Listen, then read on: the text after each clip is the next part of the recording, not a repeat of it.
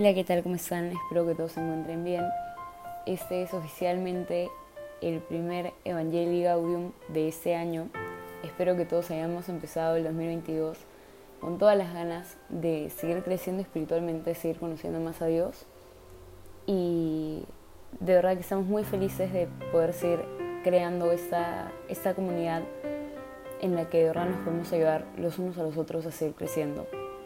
Este año, como se podrán haber dado cuenta, ya nos hemos separado un poco más.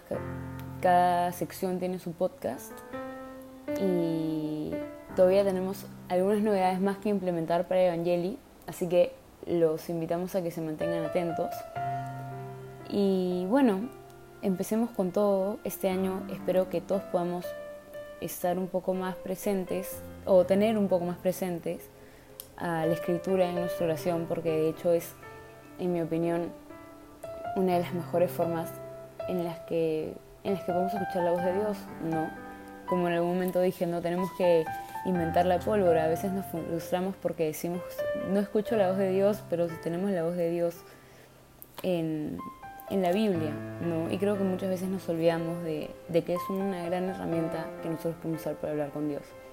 Así que empezamos con todo este nuevo año y vamos a empezar leyendo el Evangelio. Hoy nos toca meditar el Evangelio según San Lucas, capítulo 3, versículos 15 y 16 y, y versículos 21 y 22. Como la gente estaba expectante y andaban todos pensando para sus adentros acerca de Juan, si no sería él el Cristo, declaró Juan a todos, yo os bautizo con agua, pero está a punto de llegar alguien que es más fuerte que yo a quien ni siquiera soy digno de sacarle la correa de sus sandalias. Él los bautizará con Espíritu Santo y fuego. Toda la gente se estaba bautizando. Jesús, ya bautizado, se hallaba en oración cuando se abrió el cielo. Bajó sobre él el Espíritu Santo en forma corporal, como una paloma, y llegó una voz del cielo. Tú eres mi hijo, hoy te he engendrado. Bueno, creo que está de más decir que este Evangelio habla sobre el bautismo de Jesús. Y antes de entrar necesariamente en lo que dice el Evangelio, me gustaría reflexionar un poco sobre el regalo que es que nosotros hayamos sido bautizados, ¿no? Porque sabemos de que en el bautismo se nos, se nos limpia del pecado original, que de hecho es una gran bendición porque Dios nos da una nueva oportunidad, pero también Dios nos adopta como sus hijos. Y justo hace unos días yo me ponía a pensar, qué gran regalo es que nosotros hayamos tenido la oportunidad de conocer a Dios. ¿Cuántas personas habrá en el mundo que, que de verdad no conocen a Dios? Tal vez personas incluso que han sido criadas católicas, pero nunca tienen esa oportunidad de tener un encuentro personal con Jesús, ¿no? O cuántas personas nunca se les ha hablado de Dios ni siquiera. Y y creo que siempre es importante recordar y agradecer eso, ¿no? Y creo que completamente de la mano de, reconocer que es un regalo conocer a Dios, tiene que estar este impulso de, de, hacer apostolado, ¿no? De ayudar a que otras personas puedan conocer a Dios. Porque, bueno, de hecho, Dios nos llama a, a ser apóstoles, ¿no? Pero también tenemos que pensar en que la felicidad que nosotros hemos experimentado al conocer a Dios es la felicidad que todas las personas que no lo conocen buscan y no logran llegar con las cosas que ellos ven en el mundo. Entonces, pensemos en, en, el gran regalo que es que nosotros hayamos conocido a Dios y por qué no queremos darle este mismo regalo a los demás, ¿no? Y, y claro, para ser apostolado mm, muchas veces parece difícil, ¿no? Porque las personas hoy en día no necesariamente le tienen mucho cariño a la Iglesia Católica, pero creo que siempre, incluso sin hablar de Dios, que de hecho obviamente es excelente que, que en algún momento podamos tener una conversación uno a uno con alguna persona y, o invitar a algún amigo a la misa, a la confesión, pero, pero creo que siempre es importante que, que con nuestro testimonio también seamos apóstoles, ¿no? La manera en la que tratamos a los demás, nuestro comportamiento, nuestra coherencia. Entonces, siempre, siempre recordar la, la gracia que es de verdad poder tener a Dios en nuestras vidas, ¿no? Porque ¿qué sería nosotros si es que no lo conociéramos? ¿En dónde estaríamos? Y, siempre buscar acercar a otros corazones al corazón de Jesús. Pero ya entrando a lo que dice eh, el Evangelio de San Lucas, vemos que Juan, las personas pensaban de que tal vez él era el Mesías, ¿no? Y él hace, bueno, Juan hace lo que, lo que deberíamos hacer siempre nosotros, ¿no? Apuntar a los demás hacia Jesús. Él, él lo que quería era preparar los corazones de la gente. Esa era su misión, ¿no? Preparar al pueblo para que pudieran verdaderamente recibir bien a Jesús. Y eso es lo que nosotros estamos llamados a hacer. Dios no tiene otras manos que las nuestras, no tiene otras palabras que las nuestras, otros ojos que los nuestros para, para preparar los corazones, ¿no? Porque hoy en día el mundo está tan alejado de Dios que es difícil que lo escuchen. Entonces ser nosotros esos, esas personas que allanan el camino para que se encienda esa chispita en los corazones de las personas que, que los haga cuestionarse si es que Dios existe, cuál es la religión verdadera, cualquier cosa, ¿no? Ser esa persona que plante esa semilla y después Dios se va a encargar que, que ella crezca, ¿no? Que dé fruto, porque al fin y al cabo es Él el único que puede transformar los corazones. Pero qué gran regalo es que Él quiera que nosotros seamos parte de su proyecto y que nos use como instrumentos para poder llegar a los corazones más enfriados. ¿no? Entonces, recordar que nosotros debemos siempre imitar esta actitud de Juan Bautista, que es apuntar a los demás hacia Jesús y apuntar siempre todo lo que nosotros hacemos también, ofrecérselo a Dios, ¿no? Y saber que no lo estamos haciendo por nuestra propia gloria, sino por la suya. Y y agradecerle por nuestros talentos y siempre buscar usarlos por emplearlos para darle su máxima gloria.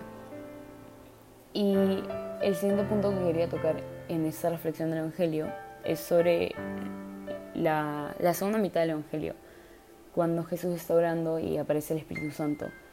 Creo que de verdad son pocos los pasajes que hablan más de la importancia de la oración que este.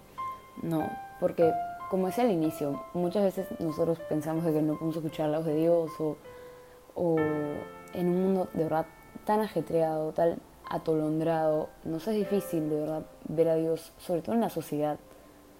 Pero, pero este pasaje nos recuerda la importancia de la oración, ¿no? Jesús estaba orando cuando subió el cielo y bajó sobre el Espíritu Santo. Entonces, cuestionémonos porque siento que muchas veces podemos decir, Dios, no, no te escucho, no me hablas, pero de verdad, pongámonos a pensar, estoy siendo constante con mi oración, le estoy haciendo verdaderamente todos los días, y todos los días yo estoy dándome el trabajo de, de abrir mi corazón y, y, verdaderamente hablarle a Dios, ¿no? no que caiga en algo repetitivo, en, en algo frío, porque de hecho que la oración no se trata únicamente de sentir, ¿no? Porque van a haber momentos donde nosotros no sintamos que Dios está ahí, pero igual está en nosotros en querer siempre tener ese corazón ardiente, ¿no? Entonces, seamos, seamos conscientes y examinemos nuestra conciencia a ver si es que de verdad estamos dándonos, estamos tomándonos el trabajo de, de predisponernos para poder escuchar a Dios, ¿no? Porque claro, Jesús estaba en oración y bajó el Espíritu Santo. ¿Y quién no quisiera que, que se abra el cielo, no? Pero, pero muchas veces nosotros no vamos a lograr verlo. No, no se nos va a aparecer necesariamente el Espíritu Santo en forma corporal, pero sí podemos escuchar que Dios nos habla, ¿no? Pero para poder escucharlo tenemos que, que verdaderamente hacer silencio, que claramente es difícil, pero hay que ver de darnos el trabajo, sobre todo ahora que estamos empezando este nuevo año, creo que siempre es una nueva motivación para, para tener un nuevo inicio, ¿no? Empezar nuevamente eh, con nuestra oración y repotenciarla. Entonces veamos qué medios nuevos podemos poner, ¿no? En qué hemos estado fallando el año pasado, qué nuevos medios podemos implementar, tal vez ya nos toca aumentar un poco más nuestro tiempo de oración, Tal vez podemos empezar a hacer oración en la mañana y en la noche si es que solo estamos haciendo una. estamos haciendo rosario diario, o sea, ¿qué, ¿qué, más podemos implementar? Tal vez necesitamos escuchar música, prender alguna vela, buscar un nuevo lugar de oración, tantas cosas que, tantos medios que nosotros podríamos poner. Hagamos un examen de conciencia si es que no lo hemos hecho ya para empezar el nuevo año y veamos, tal vez incluso en estos nuevos días, ¿no? ¿Qué medios pusimos? ¿Cuáles funcionaron? ¿Cuáles no? qué cosas nuevas puedo implementar, porque no vamos a esperar necesariamente hasta el 2023 para empezar a, a probar nuevos medios, ¿no? Es, es algo que se tiene que ir haciendo constantemente, ver qué funciona, qué no, qué puedo añadir, qué tengo que quitar. Entonces los invito a que de verdad busquemos qué es lo que nos ayuda a nosotros a ponernos en, a predisponernos para escuchar mejor la voz de Dios, ¿no? Y, vuelvo a recalcar, la Sagrada Escritura, algún libro de meditación siempre es bueno, sobre todo la, la Biblia misma, ¿no? Y bueno, esto ya sería todo por, por, hoy, por esta reflexión del Evangelio.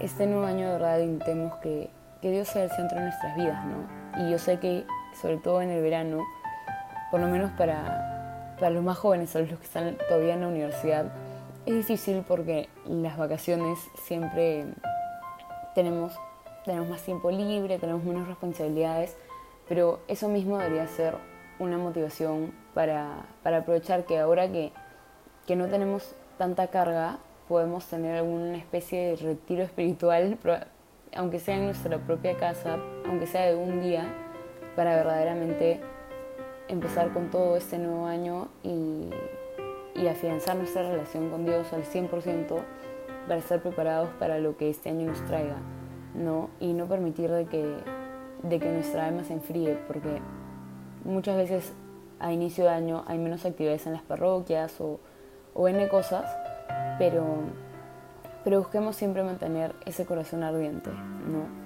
Entonces, bueno, nos estamos viendo la próxima semana para la siguiente reflexión del Evangelio y Espero que este año podamos seguir creciendo juntos espiritualmente. Me encomiendo siempre sus oraciones y ustedes también las mías. Chao.